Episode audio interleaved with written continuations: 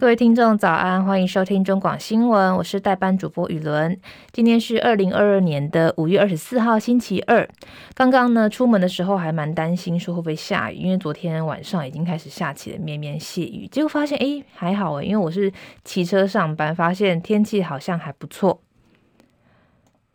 昨天呢，锋面进入北台湾的这个北部海面之后呢，到了晚上，北台湾也开始下起了绵绵细雨。今天开始，西南季风也会逐渐的增强，也让滞留风的结构更加稳健。因此，台湾呢开始进入了梅雨的旺盛期，各地呢都会有降雨的几率。气象专家吴德荣就提醒，小心伴随而来的剧烈天气，像是雷击啊、强风跟瞬间的强降雨，还有致灾性的致这个降雨量。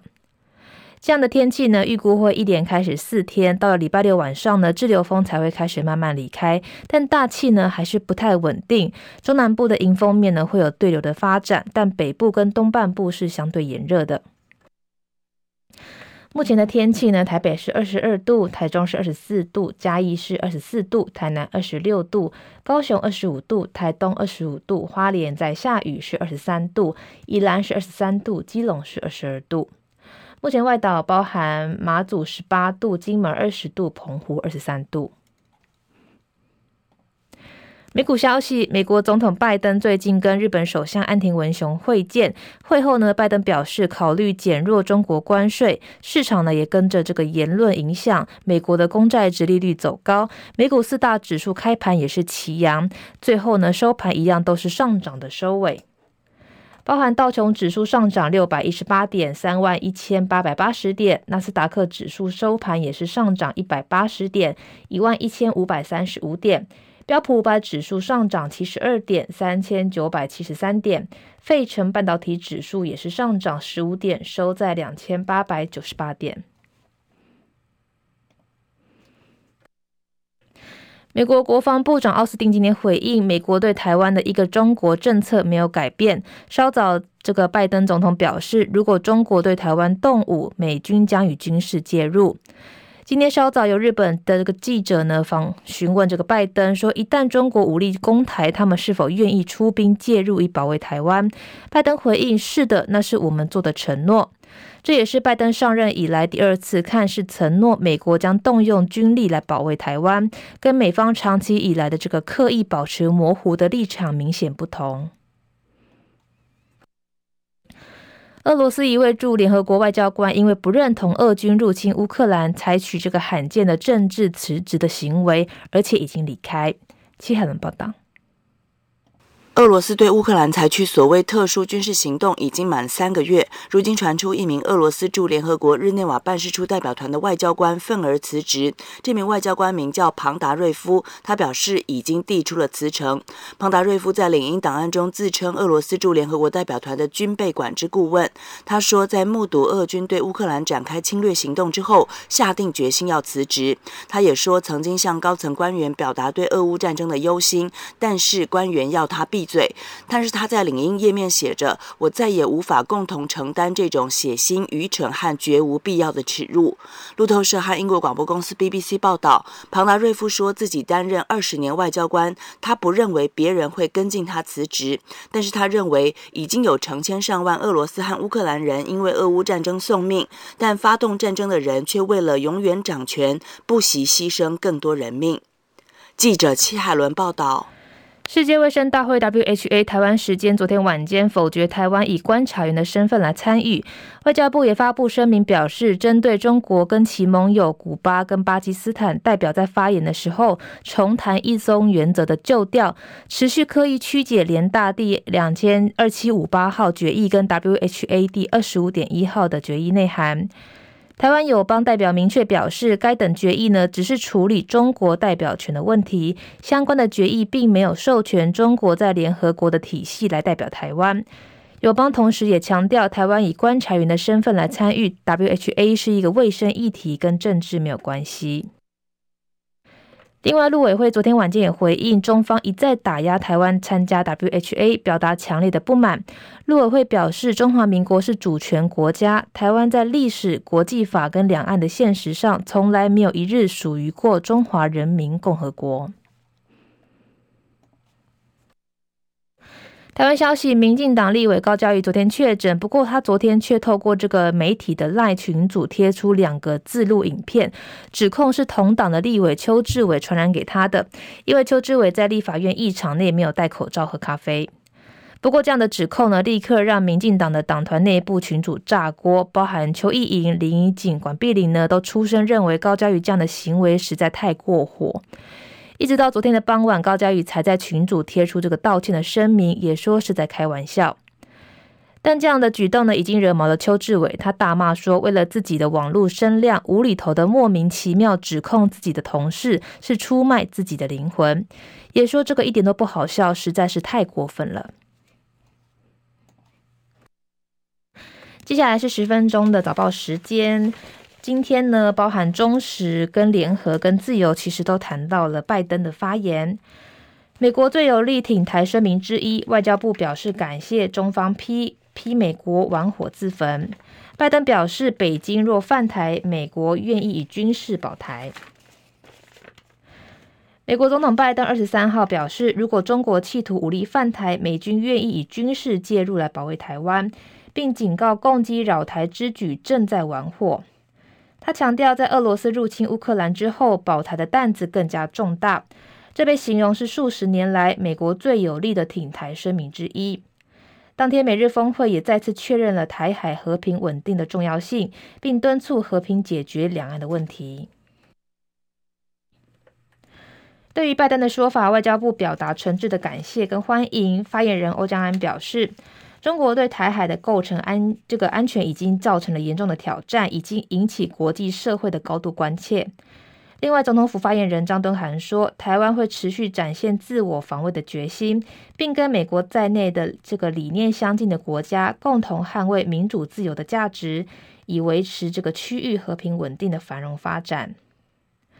拜登跟日本首相岸田文雄昨天举行东，在这个东京举行峰会之后，也联合召开记者会。有一位记者问拜登说：“你愿意为了保护台湾而军事介入吗？”拜登直截了当的说：“是的。”记者又在追问说：“你愿意吗？”拜登说：“这个是我们做出的承诺。”拜登表示：“我们同意一个中国的政策，我们签署了该政策，但透过武力来夺取台湾的想法是不恰当的。”他说：“这会让整个地区陷入混乱，类似成为像是在乌克兰发生的另一个行动，因此这个担子也会更加的重大。”拜登也说：“这个取决于世界如何有力的表明入侵会有代价，直接将西方试图帮助乌克兰击退俄国入侵，跟北京可能借这个借鉴青台的联系起来。”他也说，普京为了这个他在乌克兰的野蛮行径付出代价，这不仅仅是乌克兰的问题，因为中国也在观察西方对俄罗斯的施压是否有这个松懈。拜登也说呢，中国军机在台湾附近的行动已经是危险的动作，而中国没有以武力夺取台湾的权利，并表示他预期入侵不会发生。我们跟日本和其他国家坚定地站在一起，不让这种事情发生。这是拜登到现在有关保台最强烈的措辞，外界再度关注美国对台海的战略模糊的战略是否已经转向清晰。不过随后有不愿具名的白宫官员说呢，美国对台的政策不变。他说，拜登重申了我们这个一个中国的政策，跟我们对台海和平的稳定的承诺。他也重申了我们在台湾关系法下的承诺，即向台湾提供军事手手段来保卫自己。接下来是联合报的头版头条，同样谈到了拜登的发言。对于美日的支持呢，我总统府、外交部、国防部重申自我防卫的决心，并感谢美国坚守对台湾的承诺。拜登二十三号还在东京宣布启动这个印太经济架构 （IPEF），加入的十三国包含美国、澳洲、汶莱、印度、印尼、日本、南韩、马来西亚、纽西兰、菲律宾、新加坡、泰国跟越南。美国希望这项这个架构呢，提升印太地区的环保、劳工等标准，但实际的内容呢，将由这个初始加入的十三国来共同协商。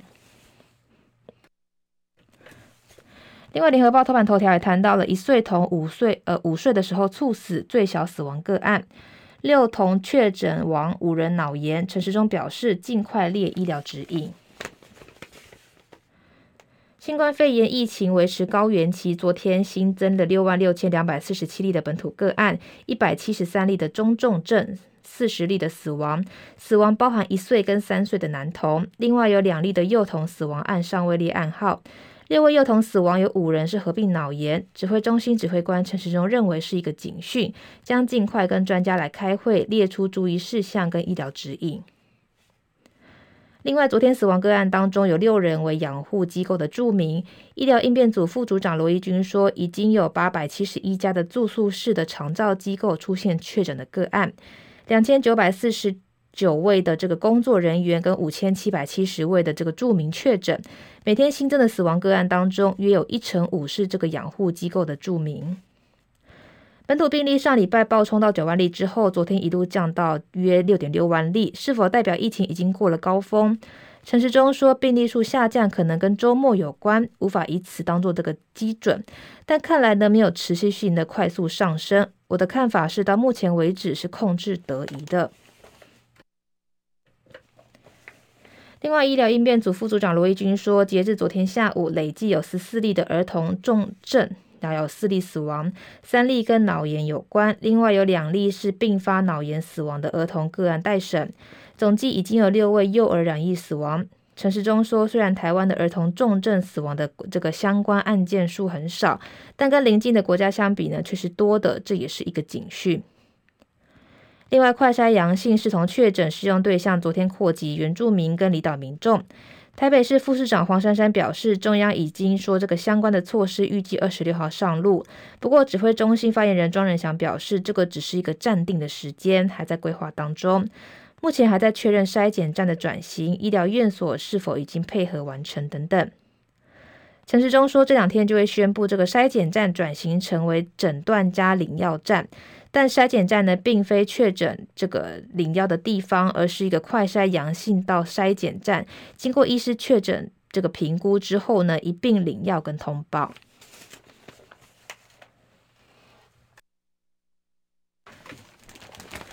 接下来是自由时报的头版头条，谈到了六月以下七月有望接种，呃，六岁以下七月有望接种莫德纳。中央流行疫情指挥中心表示，七月有望让六岁以下的儿童来施打莫德纳疫苗。指挥中心发言人庄仁祥说，莫德纳已经向美国食药署 FDA 申请这个莫德纳六岁以下来接种紧急使用授权的 EUA，剂量呢是原本的一半。台湾跟其签订的两千万剂的疫苗合约当中，也包含了儿童疫苗。如果 FDA 通过 EUA，预计七月之后，我国的六岁以下儿童也可以施打。另外，中呃《自由时报》头版头条还谈到了餐饮行销补助将再加码三十亿，开办一周逾六千件申请，六亿经费几乎用尽。疫情冲击餐饮业，经济部提出了六亿元的行销补助，最高每案十万元，目前已经超过了六千件，经费呢即将用尽。据透露呢，行政院已经同意来加码，规模约三十亿元，具体的金额呢将在这个礼拜拍板。经济部十六号推出餐饮业的优惠促销补助，业者提出这个优惠的促销方案，包含优惠跟这个消费折抵、行销推广等等。规划跟经费申请通过之后呢，将依方案提供百分之五十的补助，其中开立统一发票的业者最高十万元，免开发票的最高两万元。整体的方案金额呢六亿元，方案几乎呢一出立刻被秒杀。中南部就有业者抱怨说，听完说明会之后上网申请就已经额满。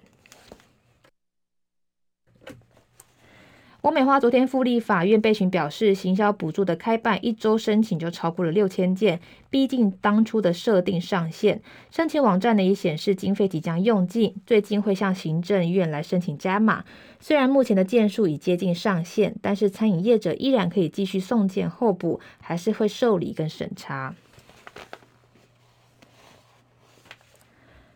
接下来是经济日报的头版头条。金管会主委黄殿木昨天在立法院的这个财委会上证实，金管会内部估计整体防疫保单的理赔金额将超过四百一十亿元。主因呢，因为理赔牵涉到的这个保险公司增资多寡，金管会对数字的预估采取更保守的角度。他坦言，防疫保单确实会让产险业付出很多的代价，但目前还用不到这个倒闭这两个字，认为呢，产险业依然具有一定的韧性。根据金管会统计，目前的防疫保单有效契约件数呢约六百三十万件，在途中约有一百万件。业者认为，金管会的内部估算理赔可能落在五百亿到六百亿元左右。根据市场的预估理赔额呢，是以有效保单确诊率跟每每件理赔额的三大预估值的高低来做估算。接下来是。《工商时报》头版头条谈到了十三国加入印太经济架构成军，美国、印度、日本等国未来将在供应链、数位贸易、洁净能源跟反贪腐等议题上做进一步的合作。